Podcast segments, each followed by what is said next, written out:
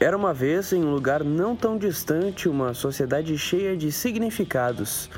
Mas esses sim foram inventados em um tempo que me parece bem diferente e já não nos cabe mais. E para trazer novos significados, convidamos você a se questionar.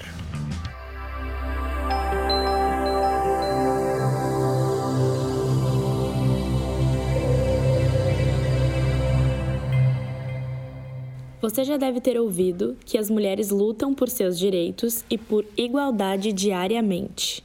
Mas afinal, o que é feminismo?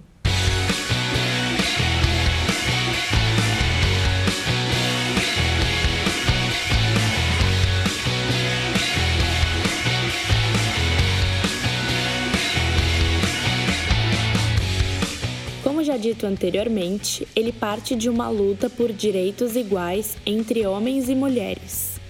Mas, mais do que isso, é uma luta contra a submissão em favor de mais oportunidades de trabalho, de ocupação de melhores cargos, de mais acesso à educação e, enfim, inúmeras questões que visivelmente não estão em pé de igualdade.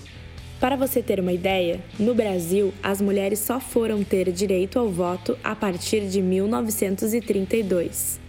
De 2016 a 2017, houve um aumento do número de estupros, passando de 54.968 para 60.018 casos registrados. Ainda em 2017, o número de feminicídios estava em 4.539 casos.